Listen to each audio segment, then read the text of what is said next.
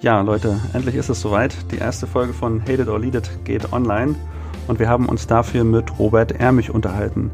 Robert ist ein Unternehmer durch und durch und in dieser sehr umfangreichen Episode wird er einiges äh, zu erzählen haben. Zunächst einmal, wie es ihn eher zufällig von Bietigheim-Bissingen nach Berlin zu der damals noch sehr kleinen Internetschmiede Rocket Internet verschlagen hat. Er bezeichnet den Weg in die Selbstständigkeit als Sicherheitsgründung, erzählt vom Umgang mit Investoren, dem Aufbau von Marken, wieso das richtige Team so wichtig ist und worauf er dabei besonderen Wert legt. Er teilt, wie er mit sehr herausfordernden Situationen umgeht, was ihn antreibt und was er jungen Unternehmern rät.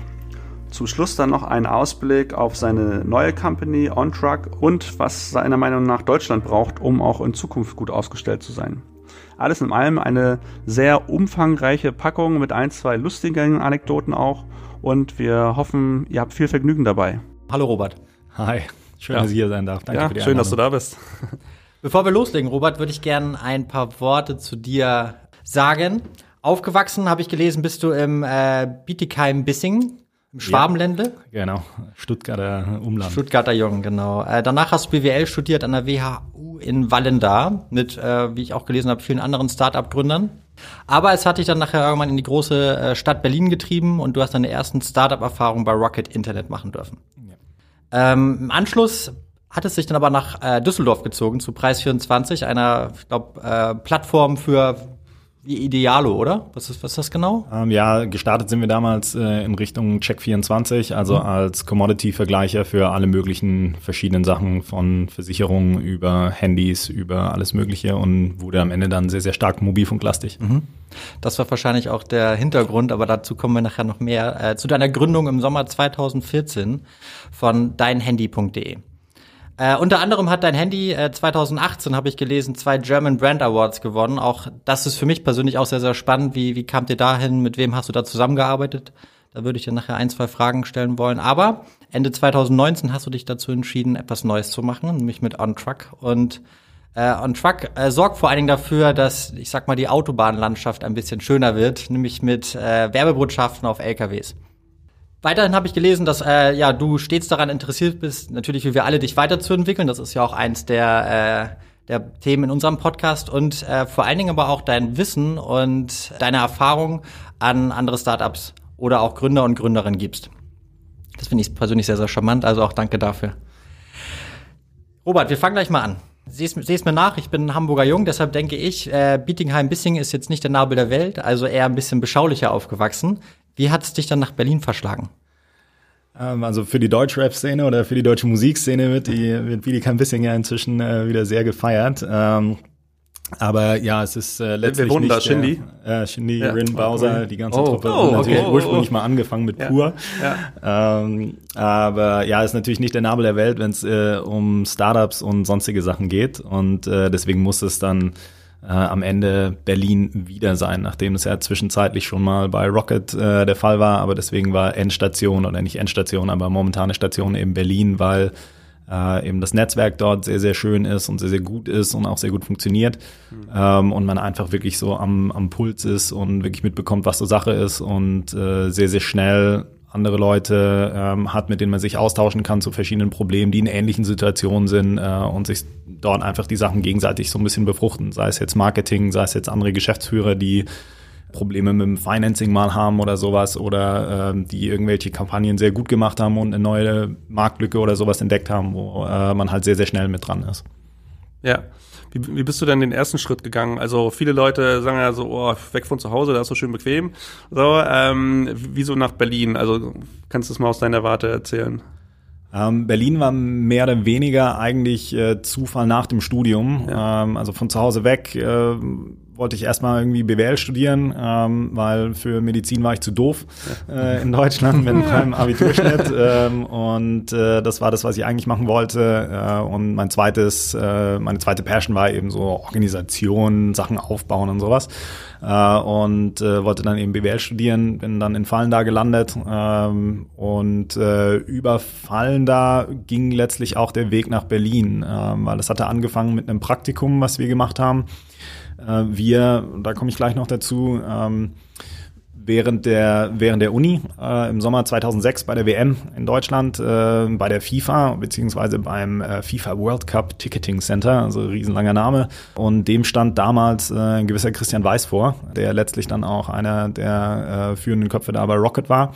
Und wir waren sehr, sehr viele Praktikanten damals von unserer Uni, die er gezogen hatte in diesem Sommer, um dieses Stadium Ticket Center zu, zu leiten. Und äh, ich durfte damals äh, bei ihm an der Seite als sein äh, PA arbeiten. Und äh, er hat im Anschluss dann, ähm, waren zwei Jahrgänge fertig an der WHU und das äh, eine waren die letzten Diplome und wir waren die ersten Bachelor. Und er hat dann einige Leute, mit denen er da erfolgreich in dem Praktikum auch zusammengearbeitet hat, äh, eben gefragt, ob sie nicht mit ihm in Berlin was machen wollen, äh, neue Unternehmen aufbauen wollen, so Rocket Internet nennen sie das dann. Ja. Und, äh, also, meine Eltern fanden die Idee natürlich äh, sehr begeisternd und haben gesagt, so willst du nicht doch in eine Beratung gehen und ja. was Vernünftiges machen? Das kennt doch keiner, dieses Rocket Internet. Und äh, am Ende wirkte das aber eben, wir waren ein sehr, sehr gutes Team und waren auch schon so ein bisschen eingespielt äh, aus dieser WM-Zeit und deswegen ging es dann 2008 eben nach, nach Berlin und wir haben das dann angefangen aufzubauen, waren so die ersten drei, vier Business Developer, Rocket damals insgesamt vielleicht 30, 40 Mann stark, äh, inklusive IT, ja. kann man sich jetzt heute nicht mehr ja. so vorstellen. Wow. Ja ähm, wenn du mal deine Entscheidung nochmal Revue passieren lässt. Also man kann ja so Sachen abwägen, ne? links, rechts. So. Also hier ist einmal Rocket und Berlin und auch hier auf der anderen Seite ist whatever. Äh, gutes, starkes Team, habe ich schon verstanden, ist in der Pro-Waagschale. Gab es dann noch mehr? Wenn ja, was war's? Vielleicht auch die Bestrebung, bisschen selbstbestimmter zu sein. Ähm, die Beratung, ähm, was ich dann später auch während meines Masterstudiums gemacht habe, äh, da ein bisschen Beratungserfahrung gesammelt, aber Beratung war für mich äh, für jemand anders arbeiten und ich war immer jemand, der äh, selber gerne äh, Sachen umsetzen wollte und nicht nur sagen sollte, hey, so muss es sein und fertig, sondern ähm, also ich möchte jetzt kein Beraterbashing machen, ganz und gar nicht, ja, ja. aber ähm, ich wollte letztlich so ein bisschen für mich selbst auch sein und selbst entscheiden können und selbst auch meine Ergebnisse direkt sehen. Und äh, da war eben das, was Christian damals vorgeschlagen hatte mit Rocket, äh, hörte sich da eben sehr, sehr gut an.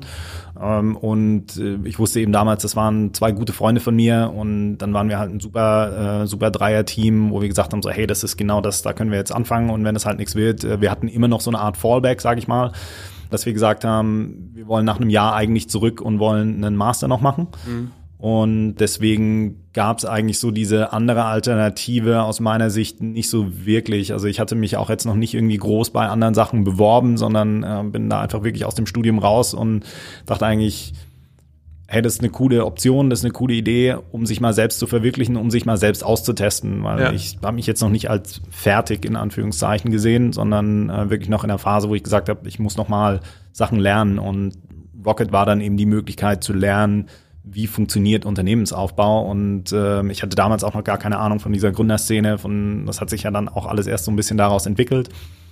Aber es war eine gute Möglichkeit, um eben neue Erfahrungen in verschiedenen Geschäftsmodellen auch zu sammeln. Kannst du es irgendwie so äh, an ein paar Punkten festmachen, wenn du sagst, okay, dieses eine Jahr, das hat mir das und das und das äh, gebracht oder gegeben? Das eine Jahr hat mir sehr viel gegeben in puncto wirklich Unternehmensaufbau from scratch, also von einem Mitarbeiter zu 100, in dem Fall dann auch äh, auf einem von den Projekten, wo ich war, von 100 wieder auf null, ja. hat mir gezeigt, äh, Umgang von und mit Investoren, hat mir gezeigt, äh, wie wichtig es aus meiner Perspektive ähm, ist, ein, das richtige Team zu haben. Ja. Da gab es positive und negative Beispiele, ähm, wo ich dann meine Learnings eben draus ziehen konnte ähm, und habe eben sehr, sehr viel zum Thema äh, Mitarbeiterführung auch gelernt äh, und auch Analyse von Geschäftsmodellen und zu erkennen, okay, ist das jetzt hier wirklich eine Marktlücke oder gibt es dort einen Markt oder nicht? Und was man halt mit bestehenden Geschäftsmodellen auch machen kann äh, und wie man neue Sachen eben wirklich auch identifizieren kann. Also das waren so, glaube ich, die, die Key Learnings, so Identifizierung von Opportunitäten, Teamzusammenstellung und die Führung von einem Team dann letztlich auch und eben Umgang mit Investoren.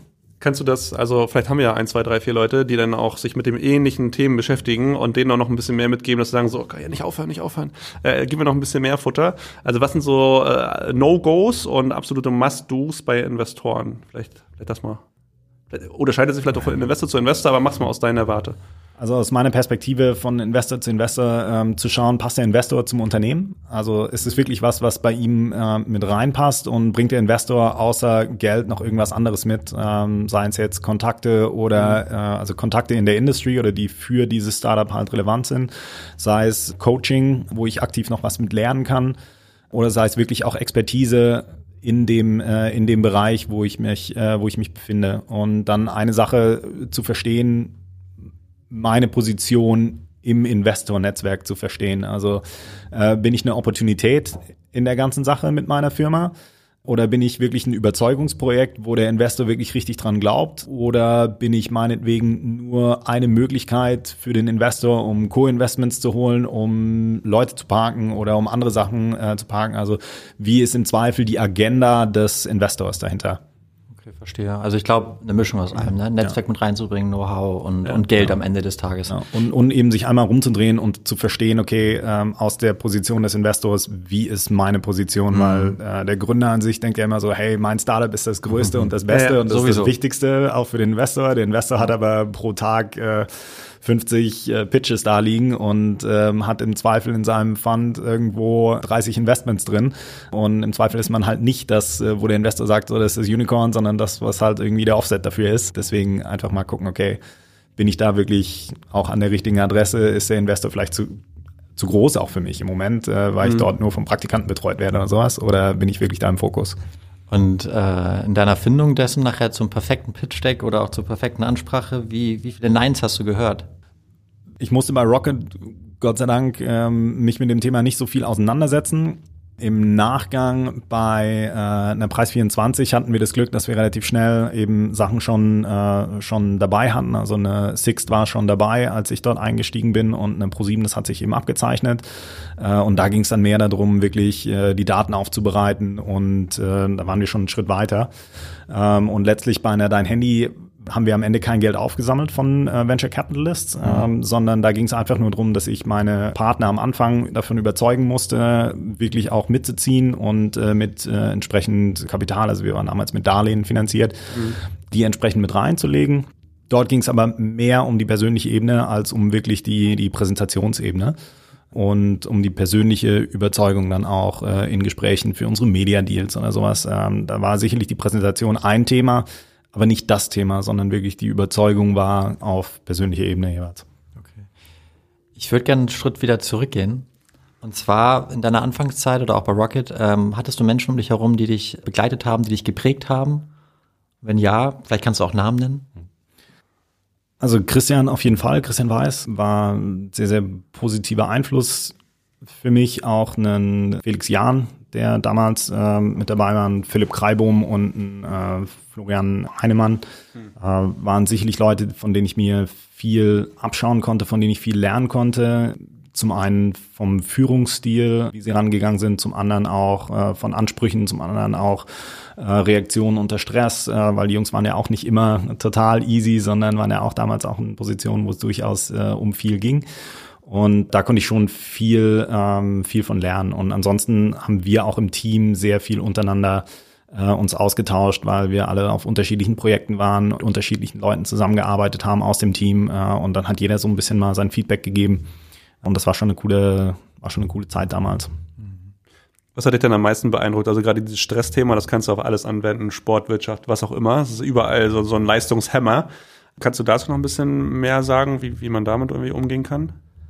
Ich glaube, für das Stressthema ist es aus meiner Sicht äh, sehr wichtig, irgendwo ein Ventil zu haben. Äh, für mich ist das Ventil oft Sport gewesen. Wir haben damals eine Fußballtruppe angefangen bei Rocket, äh, die sich donnerstags abends äh, um 21.30 Uhr bis 23 Uhr getroffen hat. Und äh, danach äh, waren nicht wenige wieder im Büro. Äh, Wollte gerade fragen, ja, sind danach ja, wieder ins Büro gegangen ja, wahrscheinlich. Das, ähm, und, und das hat sich jetzt auch so ein bisschen gewandelt. Also diese Truppe gibt's immer noch unter meinem Namen. Die hatten wir damals unter meinem Namen reserviert. Dann war ich auch eine ganze Weile nicht in Berlin. Die Truppe ging trotzdem irgendwie okay. auf meinen Namen weiter auf dem Chor. Äh, und dann haben wir das irgendwann mal wieder gestartet, als ich jetzt dann wieder in äh, seit 2014 wieder in Berlin bin. Aber viele sagen jetzt, ah, das ist zu spät und da habe ich irgendwie keine Zeit dazu. Und äh, wo wir uns denken, so, boah, ist jetzt ein bisschen komisch, weil damals war das für uns jetzt kein Problem. Und ja, aber viel ist halt auch äh, jetzt die Leute, die damals eben Business Developer waren oder halt wirklich so viel gekloppt haben, die sind halt, jetzt kriegen wir die Truppe nicht mehr zusammen, weil viele eben jetzt ihre eigenen Unternehmen haben und halt dann viele Termine auch haben und äh, oft nicht da sind.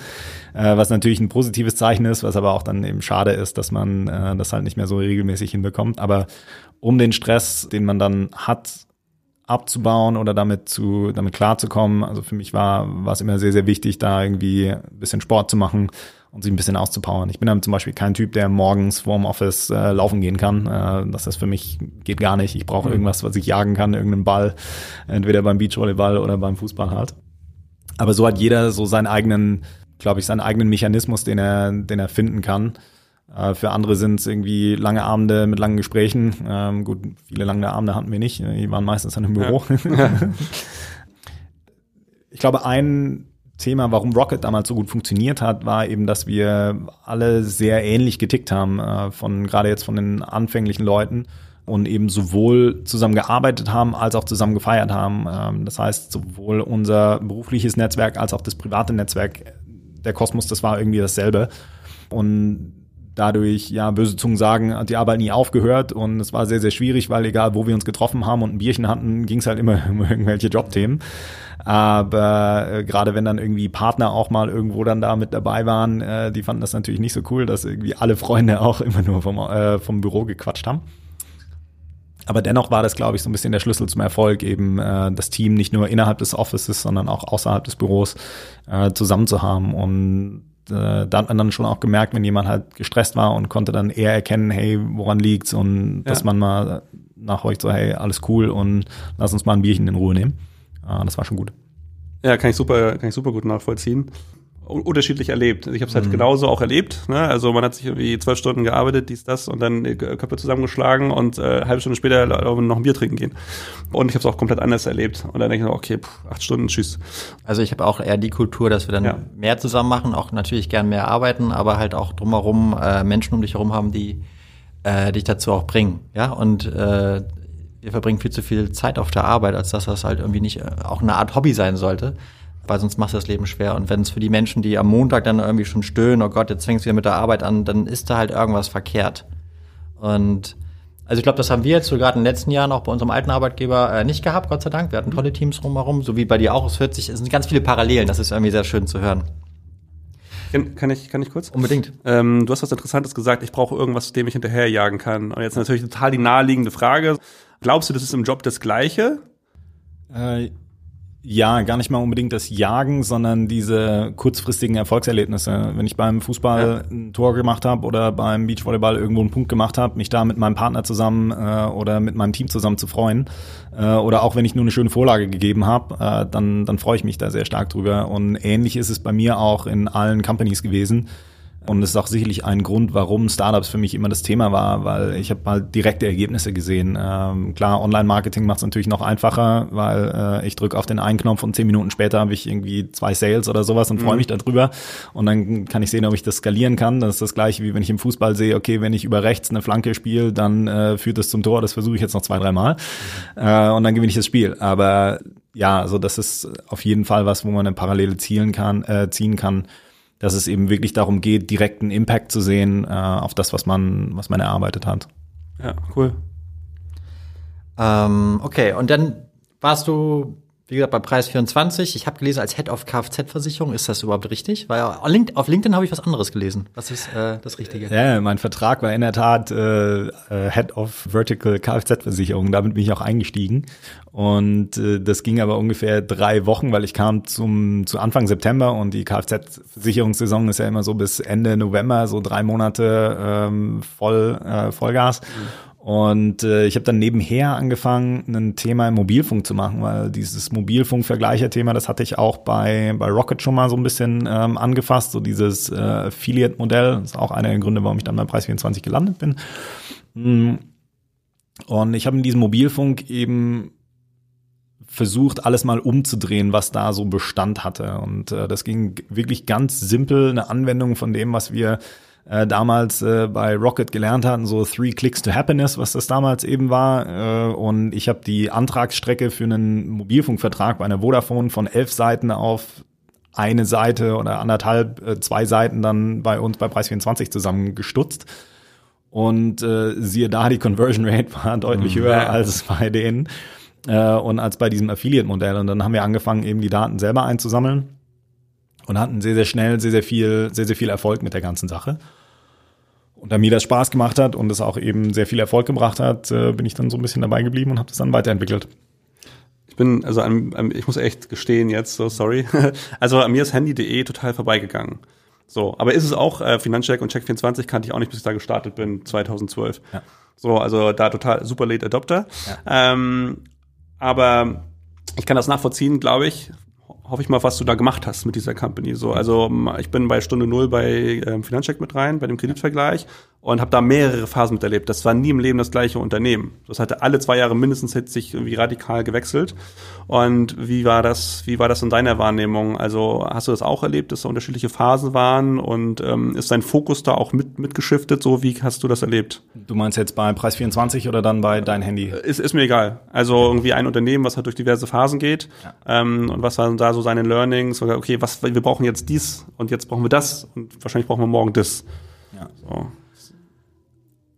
Also Learnings waren halt, dass es online oder in, in allen Companies gab es irgendwie so verschiedene Sprünge, die das Unternehmen gemacht hat. Äh, zum einen von der Performance, äh, dass halt irgendwas dann mal absolut stark skalierbar war. Ähm, bei der Preis 24 war es dann eben der Mobilfunkbereich, der sich relativ gut skalieren ließ mit einem sehr, sehr guten Angebot, was wir dann hatten ähm, und äh, mit noch so ein paar anderen Themen, die dann auf einmal funktioniert hatten und wo wir einfach auf einem komplett neuen Level dann waren äh, und wo wir teilweise dann auch äh, chaotische Aktionen gewagt haben und äh, Bundles gemacht haben, die es sonst nicht gab, äh, einfach weil wir es halt ausprobieren okay. konnten. Und wir hatten da sehr, sehr schöne Phasen. Äh, das ließ sich auch wir hatten am Anfang ein sehr, sehr großes, sehr, sehr weitläufiges Büro, irgendwie 400 Quadratmeter in einem Hochhaus, die halt leer stand und da saßen wir zu zweit und zu dritt und hatten äh, uns quasi eine Minigolfbahn aufgebaut noch wow. und äh, haben da drin Fußball gespielt in diesem Riesenbüro, weil wir halt einfach nur zu zweit, zu dritt da drin saßen. Und äh, dann hatten wir kurzzeitig noch eine andere Firma mit drin, wo wir es ein bisschen untervermietet hatten, wo halt eben auch dann so ein paar Kontakte hin und her kamen. Und Stück für Stück sind wir da dann größer geworden. Und irgendwann mussten wir dann da raus, haben uns ein anderes Office gesucht. Ähm, auch da war der Fokus aber dann eben ein sehr, sehr schönes Büro zu haben. Mit einer schönen Aussicht, äh, mit so ein bisschen über Kopf Freiheit, was für mich auch immer ein sehr, sehr wichtiges Thema war. Und ich glaube, es war immer wichtig, dass wir vom Scouting her das richtige Team zusammen hatten. Und äh, mhm. äh, mir war bei jedem Mal, wenn ich jemanden eingestellt habe, war es mir wichtiger, dass ich einen Personal Fit habe oder ein Team Fit habe, als jetzt ein Skill Fit. Weil aus meiner Perspektive kann, und gerade in einem Startup, wo äh, was sehr, sehr volatil ist, äh, ist das meiste Learning eh on the job. Das heißt, ich muss eigentlich für mich jemanden finden, mit dem ich wirklich 24-7 auch zusammenarbeiten will und mit dem ich im Zweifel abends um elf dann sage, okay, wir nehmen uns jetzt nochmal ein Bierchen hier an den Schreibtisch und rocken das halt jetzt nochmal bis um zwei oder um drei. Und nicht jemand, wo ich weiß, hey, der kann eine Aufgabe richtig gut machen, aber im Zweifel ist es mir total egal, weil ich werde den am Montagmorgen halt nicht fragen, wie am Wochenende war. Und deswegen würde ich immer gucken, jemanden zu finden, mit dem ich einen guten Teamfit habe das geht aus meiner Sicht dann viel, viel schneller und äh, die Leute entwickeln sich viel, viel schneller, äh, wenn das halt sehr, sehr gut ins Team passt, anstatt, hey, ich bin hier, um meine Arbeit abzuliefern und dann bin ich raus. Hm. Also würdest du auch sagen, eher fit for Skills? Also wenn jemand jetzt nicht die perfekten Skills mit rein, aber es würde ausreichen, aber du kommst mit ihm sonst persönlich sehr, sehr gut klar und kannst dir gut vorstellen, er wechseln das Thema rein.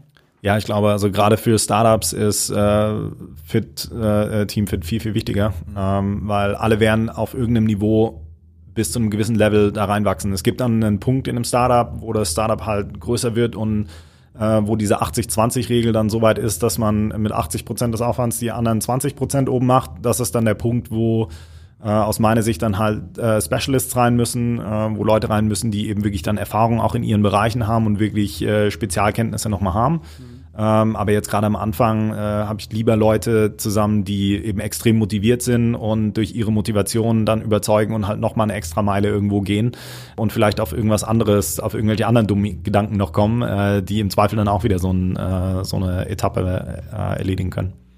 Und wie, wie kriegst du die Leute? Die Leute, die müssen ja auch erstmal zu dir wollen. Und die äh, haben vielleicht auch eine gewisse Vorstellung, was Bezahlung etc. An, angeht. So, ne? Obwohl beim Startup, weiß ich nicht, vielleicht wollen die auch Karriere machen oder dass sie sich immer reinschreiben können. Wie kriegst du die? Das ist eine sehr gute Frage. Ähm, ich hatte immer Danke. Glück. Äh, kann ich, wahrscheinlich hatte ich immer nur Glück. Ähm, ja.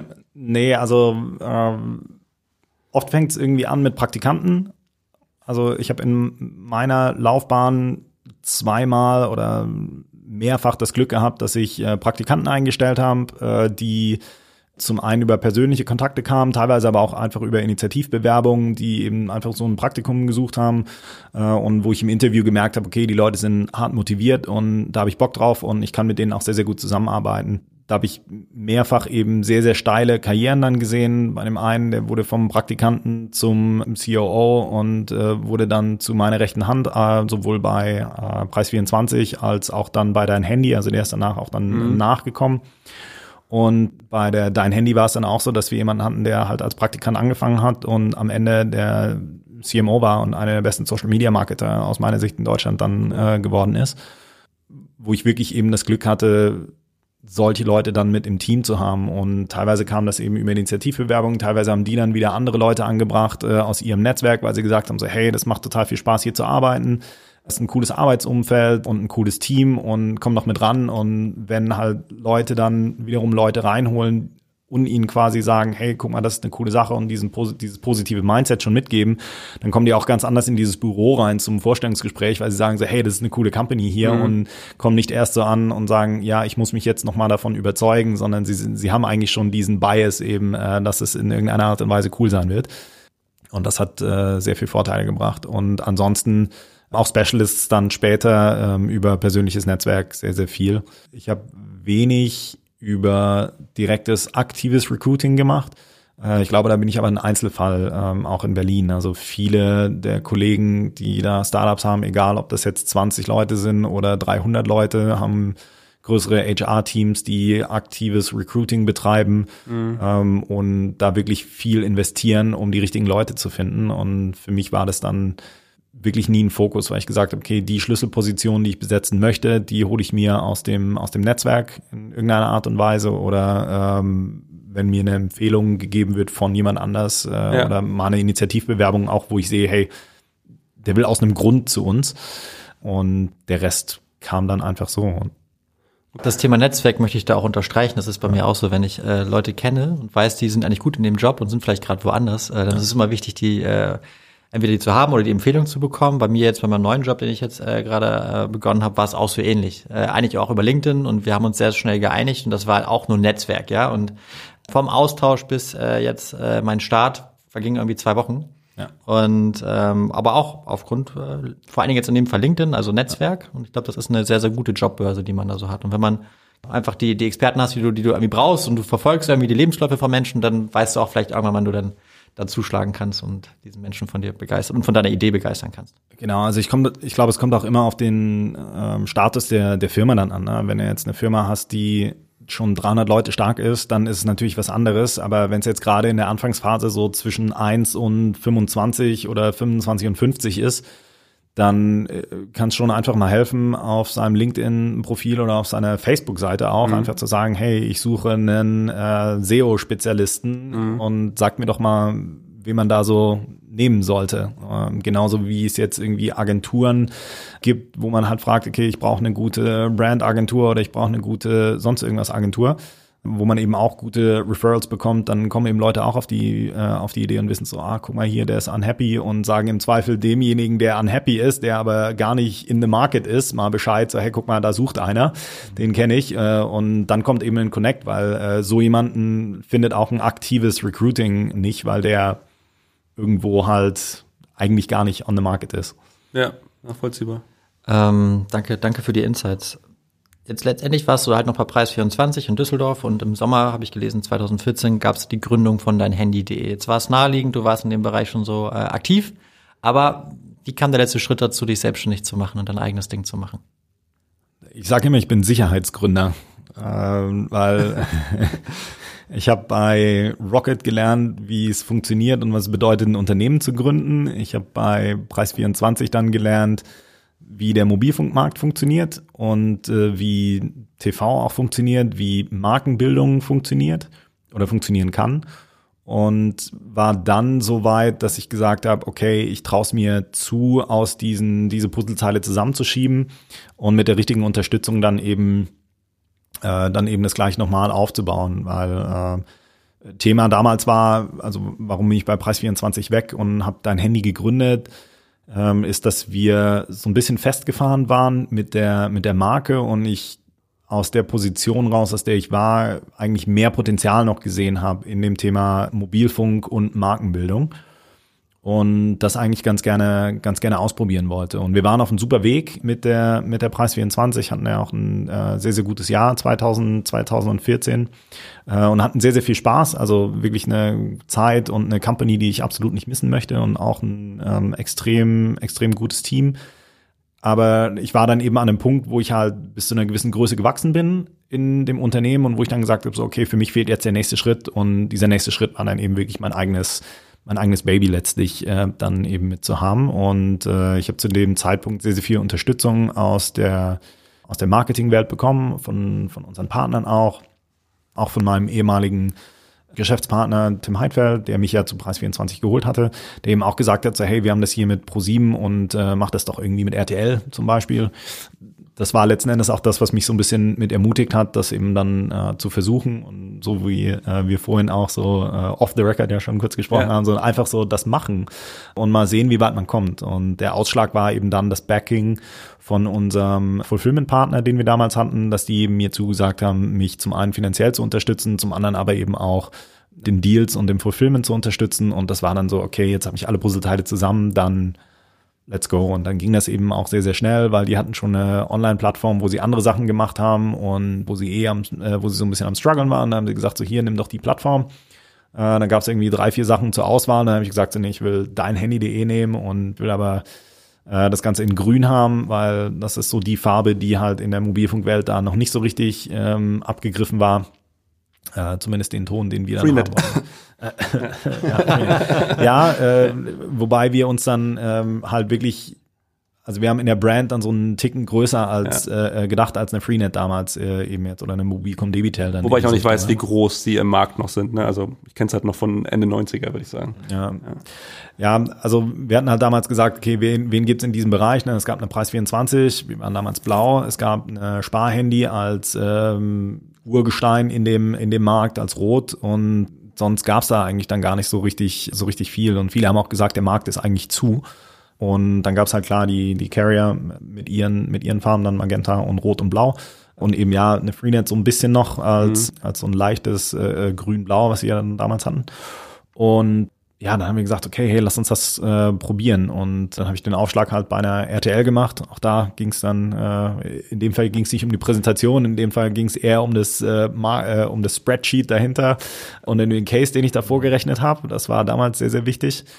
Äh, und dann haben wir da einen sehr, sehr coolen Deal gefunden. Und das war dann so ein bisschen unser, unser Big Bang. Und das, was ich mir eben vorgenommen hatte, mit der dein Handy zum Thema Markenbildung aufzusetzen, das haben wir dann eben wirklich auch mal professionalisiert und äh, sind das eben wirklich strategisch angegangen. Also von wie baue ich eine Marke wirklich auf, welche Pantone nehme ich, warum nehme ich diese Pantone, ähm, welche Schrift nehme ich, warum nehme ich diese Schrift, ja. und wie gestalte ich das Ganze und wie möchte ich meine Markensprache haben. Ob das nachher vom Endkunden immer so wahrgenommen wird, ist eine andere Frage.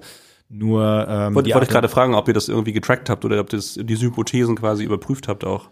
Ja, wir konnten das dann am Ende schon auch belegen, weil wir letztlich in einem Markt waren, der ja sehr transparent war, was das Pricing anbetrifft. Ähm, also es war ja letzten Endes das gleiche Produkt bei allen und die einen konnten das halt zu dem Preis verkaufen und wir konnten es halt immer einen Ticken teurer verkaufen. Wir waren nicht, wir waren nicht super teuer, also wir waren schon immer günstiger deutlich als die, als die Carrier selber, als die Mobilfunkanbieter. Aber unter den Preisvergleichern jetzt äh, waren wir schon eigentlich nie so wirklich die billigsten. Also mhm. punktuell ja, aber in der in der Breite eigentlich nicht. Und das war eben das so, warum sollte ein Kunde mehr bezahlen bei uns, als er es bei einem Wettbewerber machen sollte? Und das ist letztlich das Thema Marke, weil er einfach das Vertrauen zu uns hat oder eben die Convenience findet. Warum kaufen wir, viele von uns bei Amazon, ja. Äh, nicht weil es die billigsten sind, sondern weil es halt einfach so convenient ist, weil man halt sagt, okay, dem vertraue ich, da weiß ich, wenn was mhm. passiert, da kann ich mich drum, die kümmern sich drum und fertig und es ist halt einfach eine Marke. Ich habe ich hab auch mal gesehen, je nach Branche, dass bequem mittlerweile der stärkste Kauftreiber ist. Ja. Also früher war es ja dann noch irgendwie, ich will das haben, was ich will, und dann schnell war eine Zeit lang. Also bei Gallup, die äh, veröffentlichen das jedes Jahr. Ja. So und ähm, je nach Branche ist halt bequem. So, ich will es halt mhm. einfach nur einfach haben. Das ist halt eine Kaufentscheidung. Also es ist ein Kauftreiber aktuell. Also es ist auch, ich kann es nachvollziehen. Ein bisschen schade finde ich es trotzdem, aber gut, kann man auch kann man auch benutzen, diese Informationen. Genau, also das war ja genau das, wie es bei, wie es bei Preis24 damals angefangen hat. Ne? Also warum sollte der Kunde sich durch elf Seiten äh, in der Antragsstrecke bei einer Vodafone oder bei einem von den anderen Carriern prügeln, ähm, anstatt das innerhalb von drei Klicks äh, letztlich ja. dasselbe Produkt irgendwie zu haben und trotzdem eben schneller da durchzukommen. Wie, wie lange hat es denn gedauert ähm, von dem Moment, als du wusstest, ja, oh, alles klar, ich mach das jetzt hier mit deinem Handy? Also keine Ahnung, ob es da schon so hieß. Und es war up and running. So, also muss nicht der größte Umsatz sein, aber sagen, okay, hier, ich gucke mich mal um, ja, die Firma, die ist jetzt am, am Laufen. Zwar noch früh, aber wie lange hat das gedauert? Also am Anfang ging es halt sehr schnell, ne? von irgendwie 17.07. Gründung zu 1.08. Live. Äh, das waren zwei Wochen. Also das ging schon ja. sehr, sehr fix. Aber wie gesagt, wir hatten dann den Vorteil, dass wir eine bestehende Plattform hatten, die auch schon Mit die Anbindung und so. Genau, die ja. auch schon die Anbindung nach hinten hatte ja, okay. und äh, die letztlich einfach nur umlackiert werden musste. Ja. Und bis das Unternehmen wirklich stand als Unternehmen, wo ich gesagt habe, so hey, jetzt haben wir hier was geschaffen. Ich würde sagen ein Jahr. Also wir hatten. Ähm, Woran würdest du das festmachen? Sagen, okay, jetzt ist ein Unternehmen. Ähm, dass unsere erste These funktioniert hat. Unsere erste These war, dass wir TV-Spots über die über das RTL-Netzwerk, über das IP-Netzwerk ähm, haben gelauncht und das war so unser erster großer Big Bang eben, um Reichweite zu generieren. Mhm. Und äh, da die Hypothese war eben die Hypothese so, okay, boom, wenn wir Reichweite haben, dann brauchen wir Sales. Und diese Sales müssen irgendwie reinkommen. Und die kamen dann eben auch rein.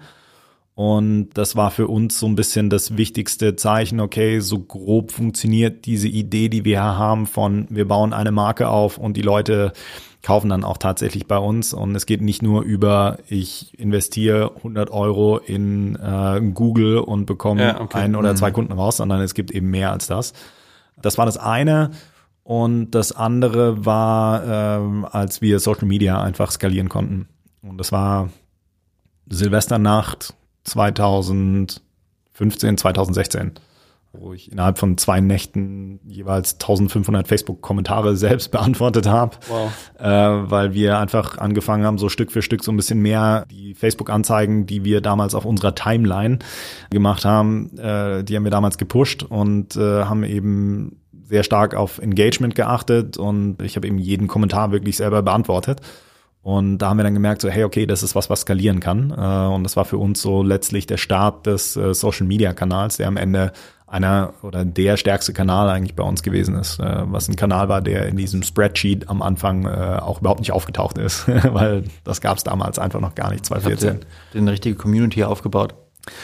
Ja, genau. Also wir haben wirklich den, äh, und das ist auch was, was, äh, wo Facebook uns immer mal wieder hinterfragt hat, weil sie gesagt haben so, ey Leute, äh, das, was ihr hier macht, das Produkt, was wir für euch bauen, äh, bauen wir in diese Richtung und was ihr jetzt macht, äh, läuft in eine komplett andere Richtung. Wie könnt ihr damit Spaß haben? Mhm. Für uns war aber eben nie das Ziel, oder wir haben sehr, sehr selten auf das Ziel Conversion eingezahlt, sondern haben immer auf das Ziel äh, Engagement eingezahlt, weil aus meiner Sicht oder meine Hypothese war, brauche eine Art Social Proof. Das heißt, wenn ich eine Anzeige sehe von einer Telekom oder von einer Telefonica und da sind damals mit diesen Smileys drunter, da sind halt äh, 30 Smileys drunter äh, und die Hälfte davon sind böse Gesichter, weil sie irgendwie sauer sind. Mhm. Und dann sehe ich eine Anzeige von deinem Handy, wo aber 1500 Smileys drunter sind. Das sind alles Herzchen und äh, positive Emotionen. Und dann sehe ich noch irgendwie 400 Kommentare darunter, weil jeden Kommentar, äh, die Leute können sich ja drüber aufregen und können sagen so, ey, ich möchte dieses Angebot mit diesem Samsung und, und äh, Vodafone nicht, ich möchte lieber äh, ein Apple-Gerät haben. Und dann kommt halt der Kommentar von uns drunter, ja gut, wir haben das gleiche Angebot mit Apple, hier geht's lang. Und dieses Engagement, diese Art von Engagement hat zum einen damals sehr gut funktioniert, weil der Algorithmus das als Relevanz angesehen hat und dadurch unsere Anzeigen besser ausgespielt hat. Zum anderen hat es dem Kunden natürlich auch sehr, sehr viel Trust gegeben, weil die Kunden gesehen haben, so, ja, okay, da passiert was. Das sind jetzt nicht nur ja. 5000 Likes oder 3000 Likes darunter, die irgendwie eingekauft sind, sondern das ist wirklich credible. Ist ja auch hilfreich, ne? Ja. Also, wenn, wenn der Kunde da das Produkt dann auch bekommt, sagen, also das ist ja, ja etwas, das erwarte ich gar nicht, sondern ich will erstmal emotional meinem Frust irgendwie Luft machen. Ja. Und warte mal, ich kriege jetzt irgendwas, was ich gar nicht erwartet habe und das ist noch sinnvoll für mich. Ja. Das bleibt, das bleibt hängen. Für alle, die vielleicht in der Szene oder auch in den Themen nicht ganz so drinne sind, nochmal, auch noch, noch mal einen Schritt zurück. Was war das Geschäftsmodell von deinhandy.de? Wir waren eine Lead Generation Plattform, waren Vermittler für Handys mit Vertrag für die ähm, Mobilfunkanbieter, also die Vodafones, Telekoms, Telefonicas und 1 und 1 ist, äh, oder Drillisch 1 und 1 ist dieser Welt. Und haben letzten Endes durch geschickten Einkauf sozusagen, also wir haben im, äh, im Bundle eingekauft, sowohl die Mobilfunkverträge, meinetwegen sagen wir der Telekom, liebe Telekom, wir machen euch äh, 5000 Verträge äh, im Monat oder 10.000 Verträge, wir brauchen bessere Konditionen. Äh, und dann gehen wir natürlich zu einer Samsung und sagen, hey, wir kaufen im Bulk äh, nicht nur ein Telefon, sondern ein paar Nullen mit dran, bekommt natürlich da auch bessere Einkaufskonditionen. Und dazu macht man ja letztlich auch Marketing dann für diese Firmen noch indem man im Social Media unterwegs ist oder TV, äh, im TV unterwegs ist. Dadurch lassen sich eben bessere Preise erzielen und äh, die Mobilfunkanbieter können eben auch Sachen austesten, ohne dass sie sich ihr eigenes Premium-Pricing kaputt machen. Das heißt, wenn es zum Beispiel darum geht, mal einen Tarif mit mehr Gigabyte auszustatten und einfach mal zu zu spüren, äh, zu lernen, okay, wie, wie ist da der Demand im, im Markt, äh, wie reagieren die Kunden drauf, ähm, das konnten mhm. sie halt über uns dann auch testen. Okay, spannend. Ihr hattet ja wirklich ein extrem schnelles Wachstum. Ja. Was würdest du sagen, war jetzt neben Social Media und euren Aktivitäten so die Schlüsselfaktoren dazu? Neben Social Media? Also war es, vor allen Dingen Social Media und ein gutes Team. Ähm, ja, es war, also es war ein sehr gutes Team. Ähm, es war zum einen auch der Google-Kanal. Bei dem Google-Kanal waren wir wirklich ähm, so weit, dass wir, da hatten wir einen absoluten Specialist mit drauf auf dem Thema, der für uns das eben ähm, sehr, sehr gut aufgesetzt hat und sehr strukturiert aufgesetzt hat.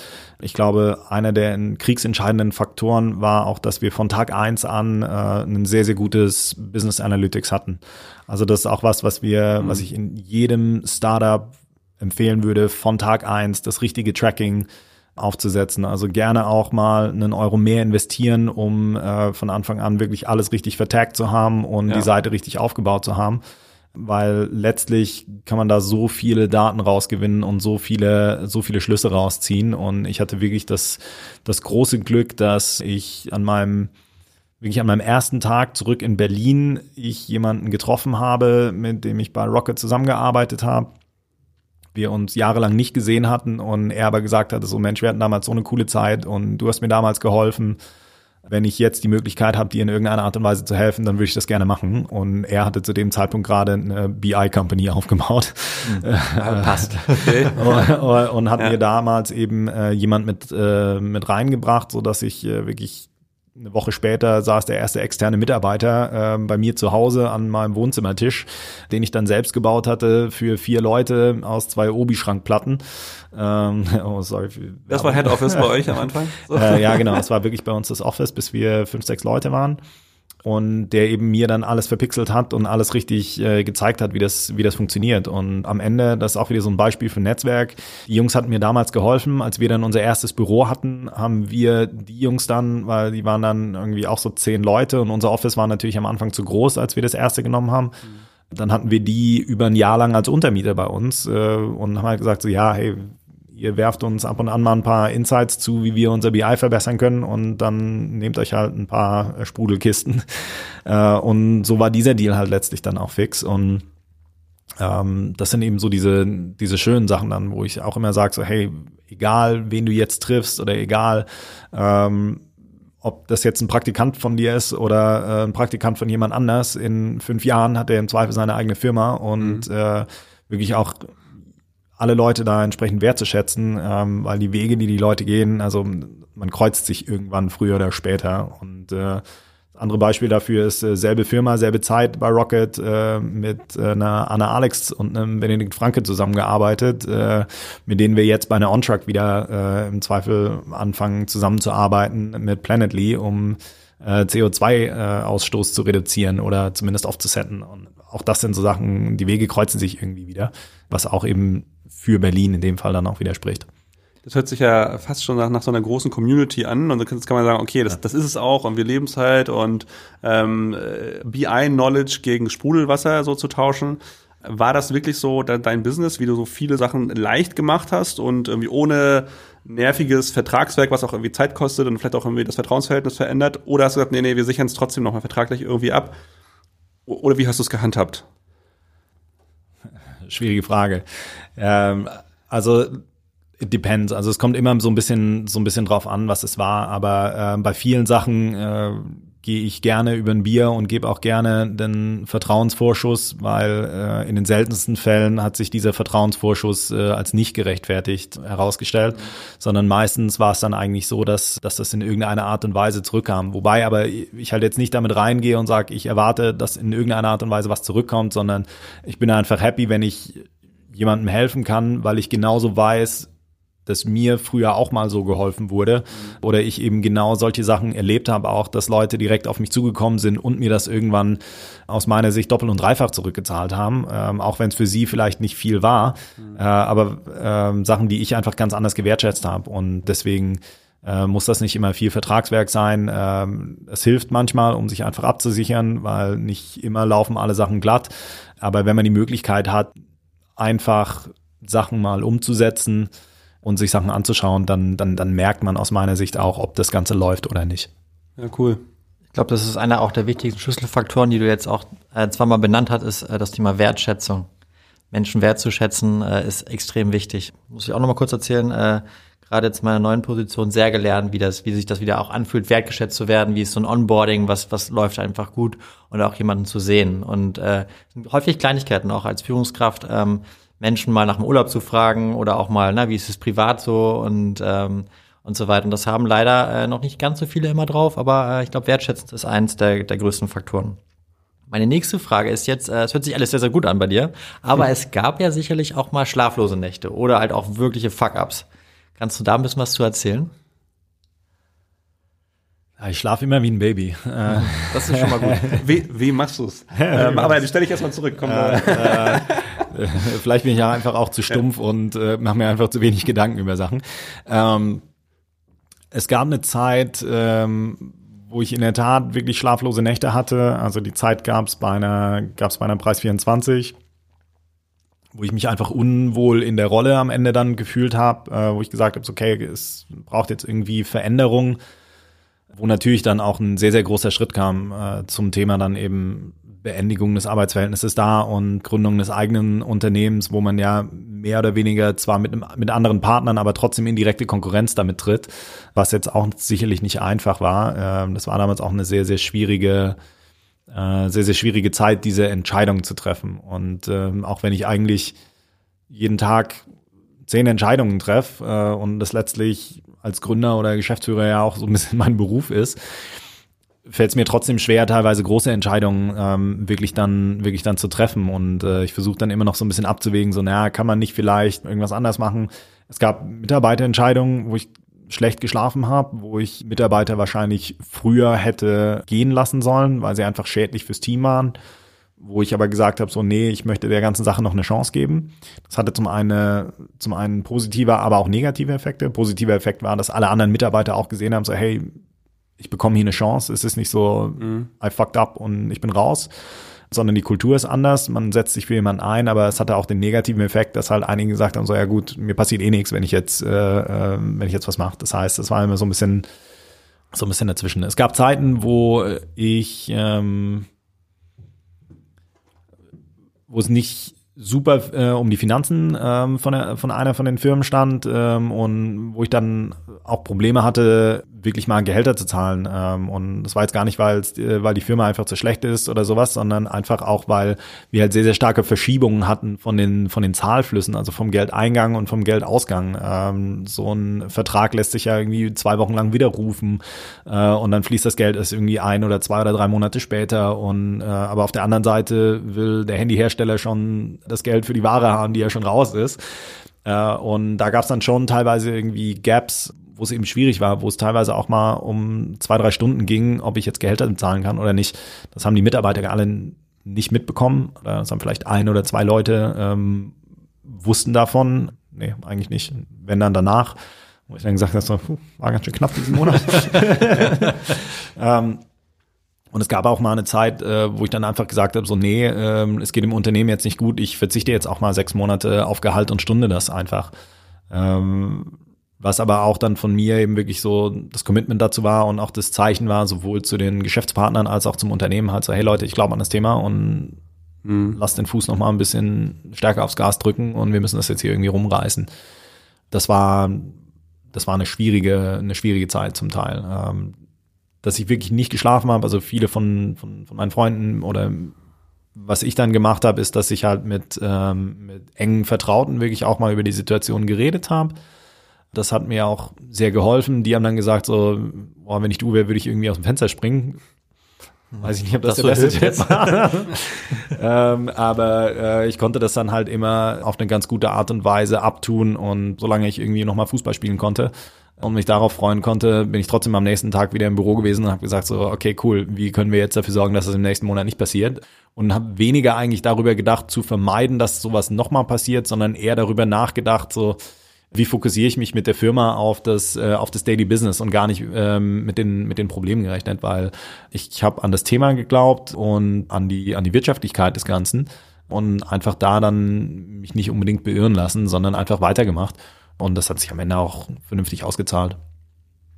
Ich glaube, man baut auch mal so eine gesunde, für, für sich selber gesunde Resilienz auf, oder? Das, das kann helfen. Ja, irgendwann stumpft man ab. Ja. Also ähm, es ist in der Tat so gewesen, dass wir ähm, dass wir so ein paar Sachen hatten, wo, wo wir halt Zahlungen einfach zu spät bekommen haben. Und äh, da erinnere ich mich die, so die ersten Monate so, wo ich total panisch eigentlich war und gesagt habe so, oh Gott, oh Gott, oh Gott, mhm. wenn das jetzt heute nicht kommt, dann passiert irgendwas ganz, ganz Schlimmes und dann muss ich morgens, äh, morgen zum Amtsgericht gehen oder sowas.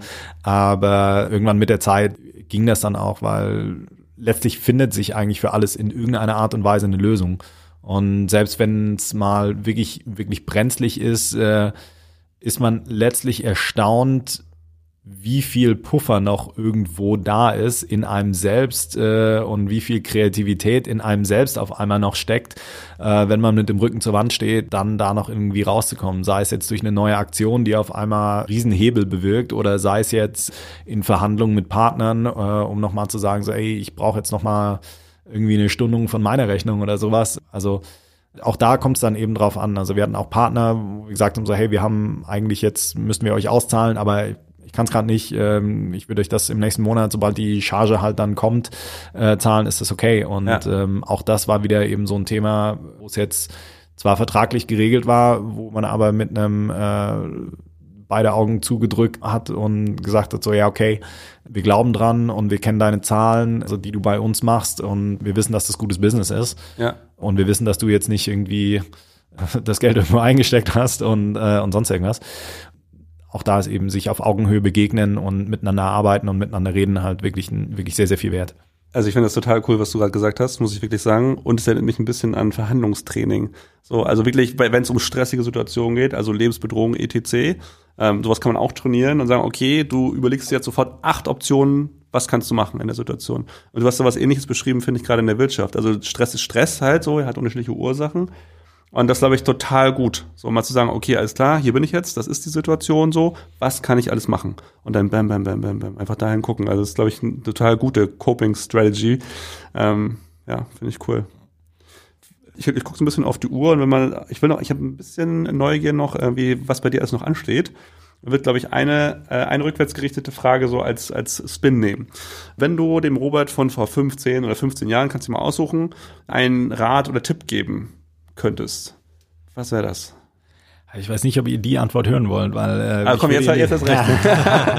ich würde ihm äh, den Tipp geben, mach alles so, wie du es gemacht hast, weil ähm, fairerweise bereue ich eigentlich keine, keine Entscheidung so richtig. Ähm, Gab es Situationen, wo ich hätte besser verhandeln können und ähm, im Zweifel mehr Geld rausziehen können oder sonst irgendwas?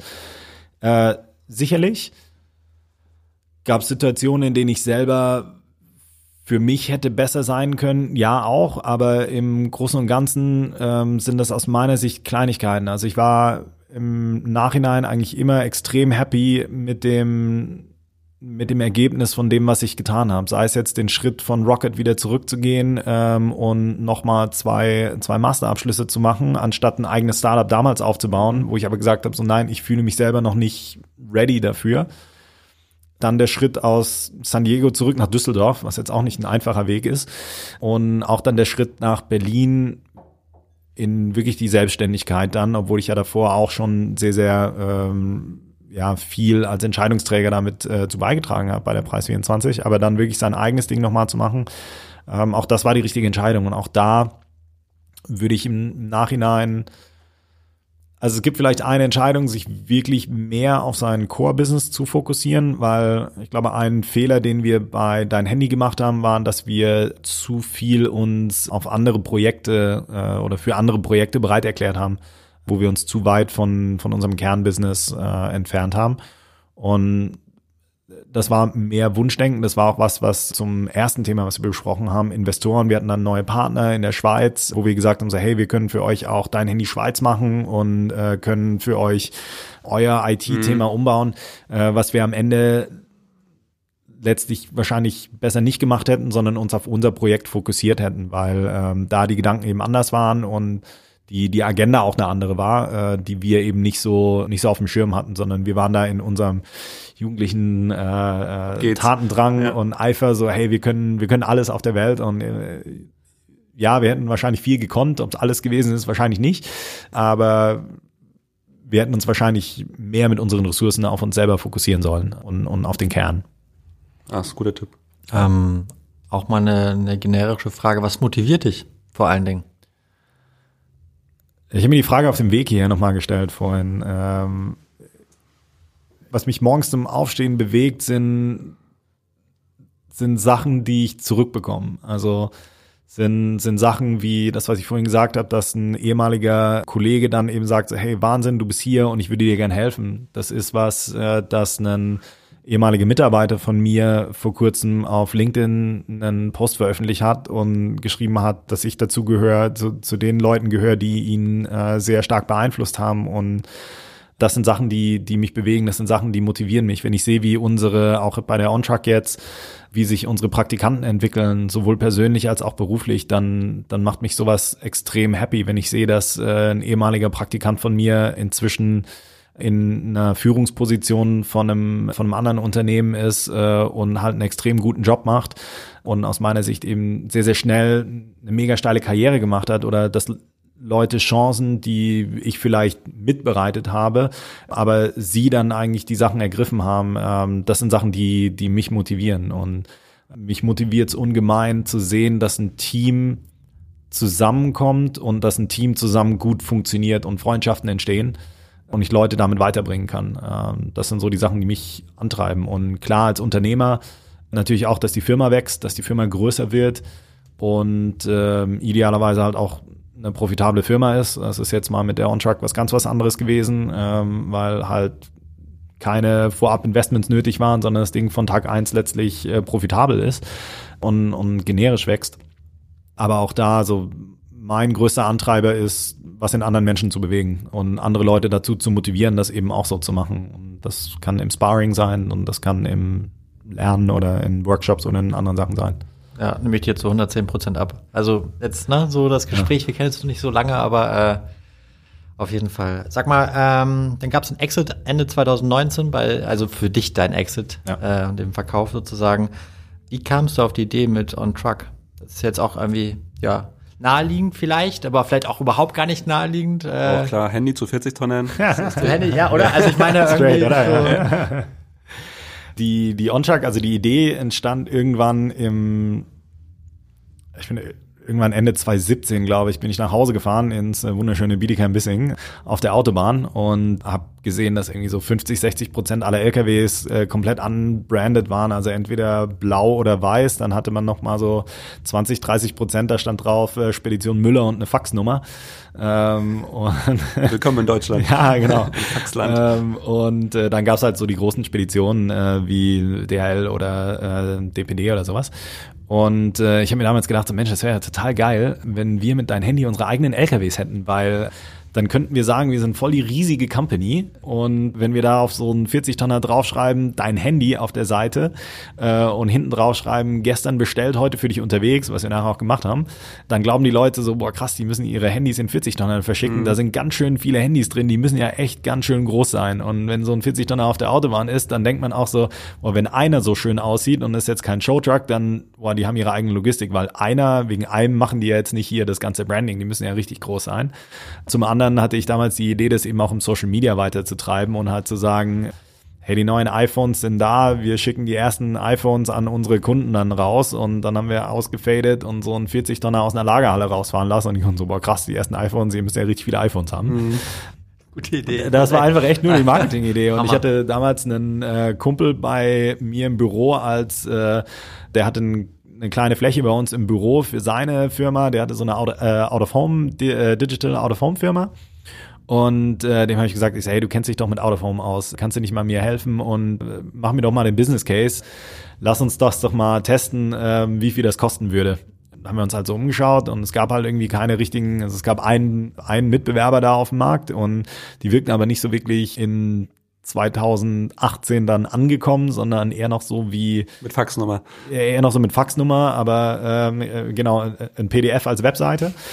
Und dann haben wir das einfach mal gemacht und dann habe ich gesagt, hey, hast du Bock, das irgendwie größer zu machen, vielleicht als eigenen, äh, als eigenes Unternehmen neben deinem Ding aufzubauen, lass uns das doch mal gründen. Hab dann äh, letztlich von der Dein Handy auch den Head of Marketing und den Head of Design mit dazugezogen, äh, um das Unternehmen aufzubauen.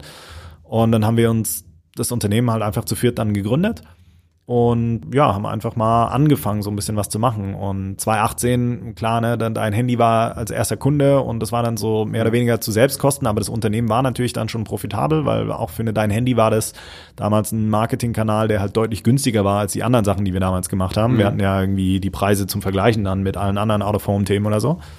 2019 wurde das Ganze dann ein bisschen größer und Raphael, der da irgendwie als Geschäftsführer drauf war, hat halt einen phänomenalen Job gemacht und einfach super viele von diesen LKWs auf einmal verkauft. Und wir waren von der bedruckten Fläche, die wir dann hatten, schon auf einmal Marktführer, weil der andere Mitbewerber halt sehr, sehr viel Hack nur gemacht hat. Und das heißt, wir konnten dann 2019 schon irgendwie draufschreiben, Marktführer im Bereich der ja. äh, mobilen Außenwerbung. An, äh, äh, klar, such dir deine Nische und dann geht das immer. Ja.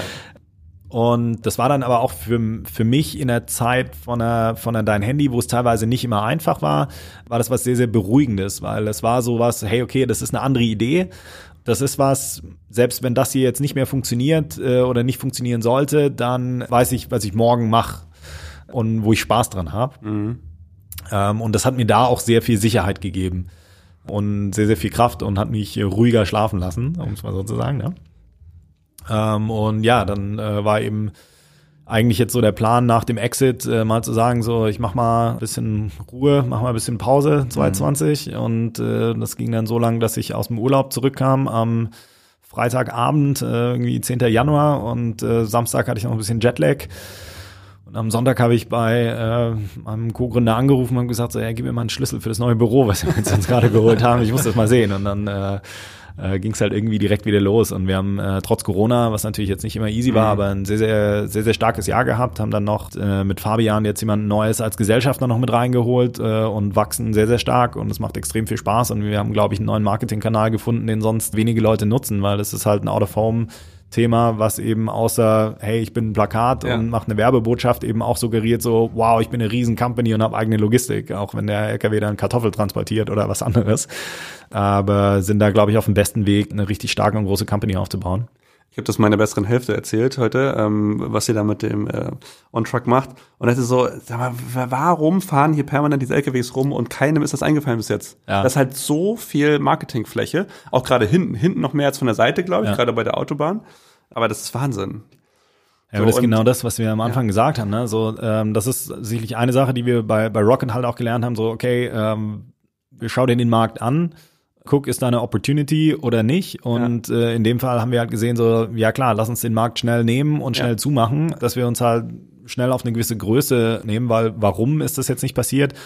Weil halt früher viele Speditionen gesagt haben, sie machen halt doch irgendwie Eigenwerbung, weil man hat halt doch eine ja. Anfrage gekriegt über eine Faxnummer, die auf dem LKW stand. So heute gibt es das Internet und es interessiert keinen mehr, ob da draußen jetzt ein LKW drauf ist. Kannst mit QR-Code. Ja, ja, genau. Ne? Und äh, die Aufträge für die Spediteure kommen nicht mehr darüber, dass sie irgendwie mhm. äh, draußen ihre Werbung haben. Die kommen jetzt über, da gibt's ja auch den einen oder anderen Onliner jetzt, der eben diese Logistikbranche dann digitalisiert. Mhm. Und dann war das, glaube ich, der richtige Zeitpunkt sicherlich und äh, eben die richtige Möglichkeit, da einfach mal ranzugehen. Könnt ihr auch irgendwie kinderfreundliche Produkte gut verkaufen, weil ich bin ja Papa, dreieinhalbjährige Tochter und äh, bei Autofahrten, es kommen immer so Spielchen auf, um die Kids bei Laune zu halten. Da machst du irgendwelche Spielchen, die rumherum sind und LKWs gibt's viele und wenn man da irgendwas mitmachen könnte, das wäre auf jeden Fall super auffällig. Sagen wir es mal so, was kann man irgendwie, ah ja, Kannst du mal mitnehmen, ähm, wenn es funktioniert. Zehn Prozent. Ne? Absolut. Du bist, du bist sehr, sehr umtriebig. Ähm, welche Pläne hast du noch? Ich habe was von Health äh, gelesen.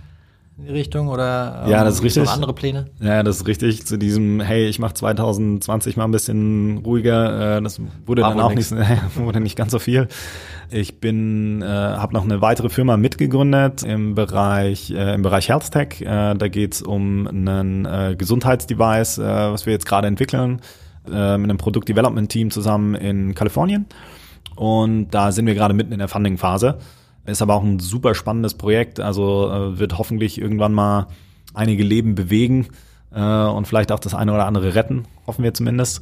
Oder gehen wir momentan zumindest stark davon aus. Und ja, habe hier und da noch irgendwie ein, zwei kleinere Investments gemacht und äh, habe eben auch sehr viel Spaß mit, mit anderen Unternehmern zu unterhalten, hier und da vielleicht mal einfach auch so ein Sparring zu machen oder ein Coaching zu machen, ähm, wenn es eben gerade darum geht, so hey, wie geht man mal mit einer Drucksituation um und äh, da bietet sich bei uns, also die Position, wo wir unser Büro haben, ist halt äh, sehr, sehr gut gelegen da in Mitte und äh, kann man schnell mal irgendwie einen Kaffee haben und äh, läuft immer allen möglichen Leuten über den Weg.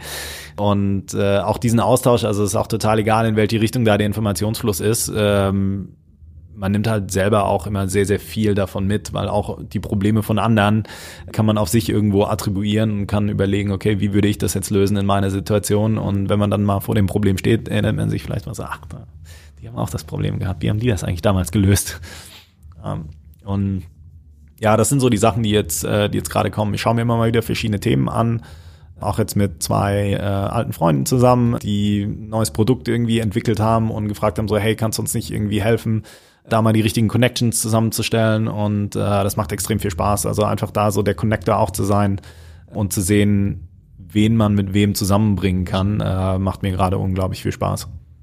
Das merkt man auch. Ja. So, ja, ja, wirklich, das merkt man total. Super hohes Energielevel hier so. Und, aber und entspannt dabei trotzdem. Also, ja, ist echt cool. Ähm, du bist ja auch als, als Business Angel aktiv. Welche Tipps würdest du jetzt jungen Unternehmerinnen und Unternehmern geben? Wie starten sie? Wie hast du gestartet?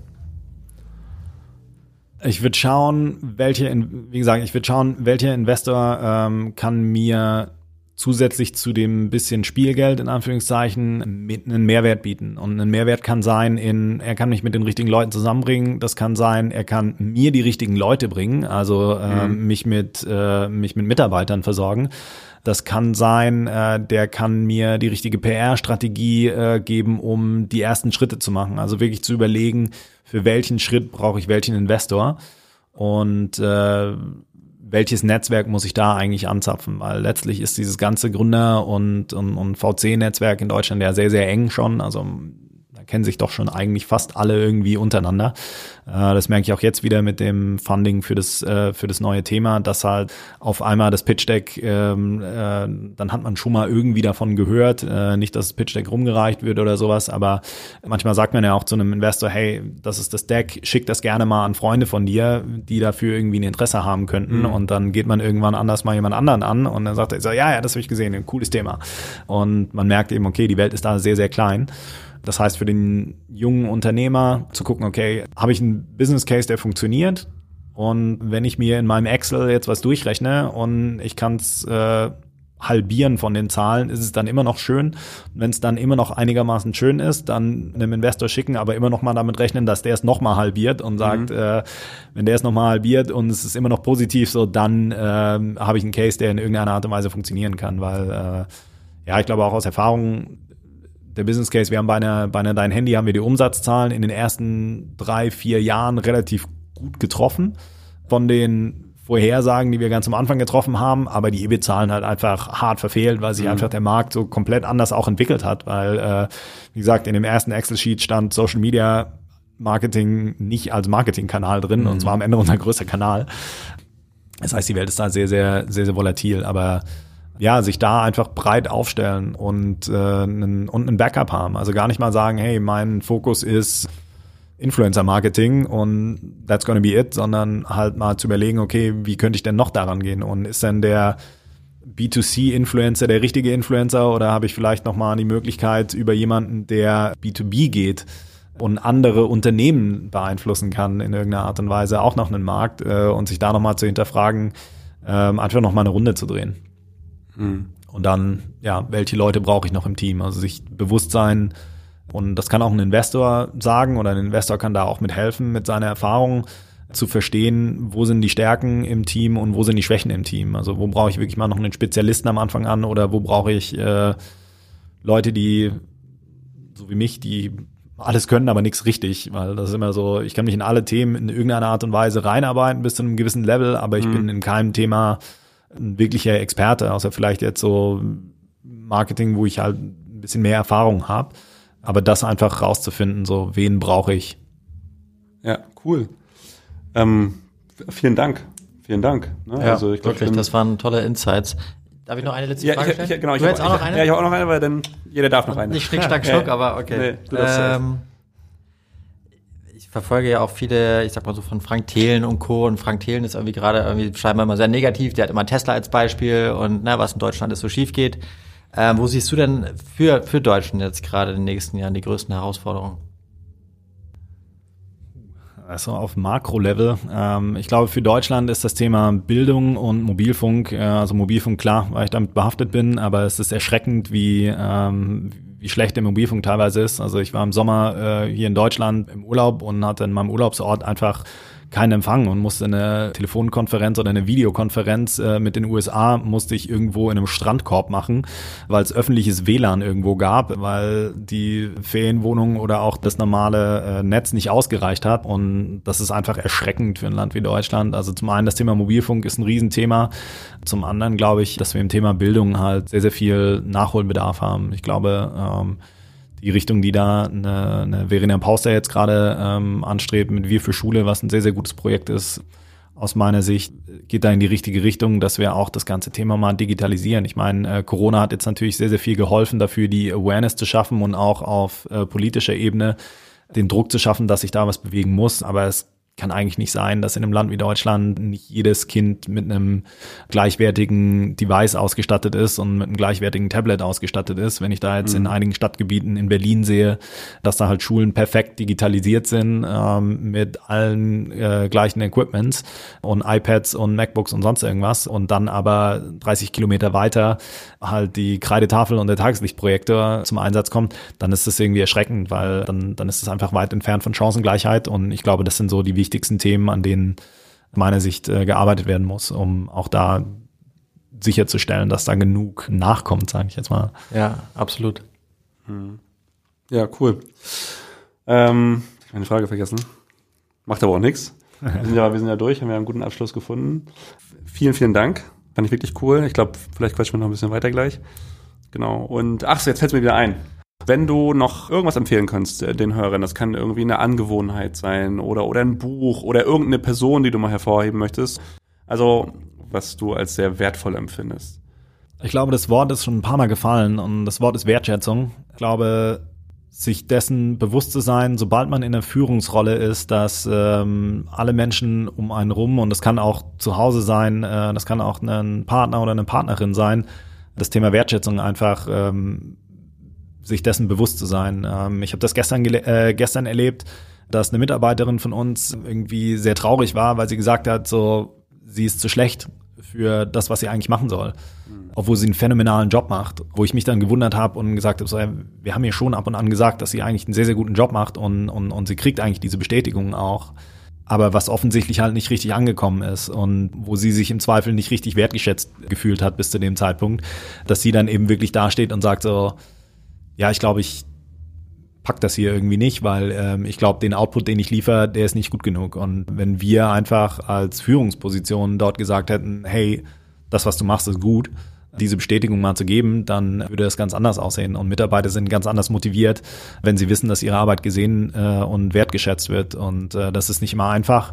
Äh, und das ist aber auch äh, zu Hause nicht immer einfach zu sehen, äh, wenn man nach einem 13 oder 14 Stunden Tag nach Hause kommt und der Partner im Zweifel mit einem Glas Wein wartet und man sagt so, ja, super, okay, und darüber hinweg geht, anstatt äh, das wertzuschätzen und zu sagen so, hey, vielen Dank für die Anstrengungen, die du unternommen hast, um da zu sein. Und äh, ja, ich glaube, Wertschätzung, das ist das Wort. Ja, dann habe ich nur noch eins. Ähm, danke. Genau, Gerne. vielen Dank. Gute letzte Worte. Ja, das war jetzt auch schon unsere erste Folge von Hate It or Lead It mit Robert Ermich. Ich hoffe, ihr hattet genauso viel Spaß wie wir beim Zuhören. Solltet ihr mehr über uns erfahren wollen, so besucht uns doch gerne auf hateItorleadit.com, findet uns zudem auf Instagram oder auf LinkedIn. Um keine neue Folge zu verpassen, folgt uns doch auch ganz einfach auf diesem Kanal. Bis bald und alles Gute.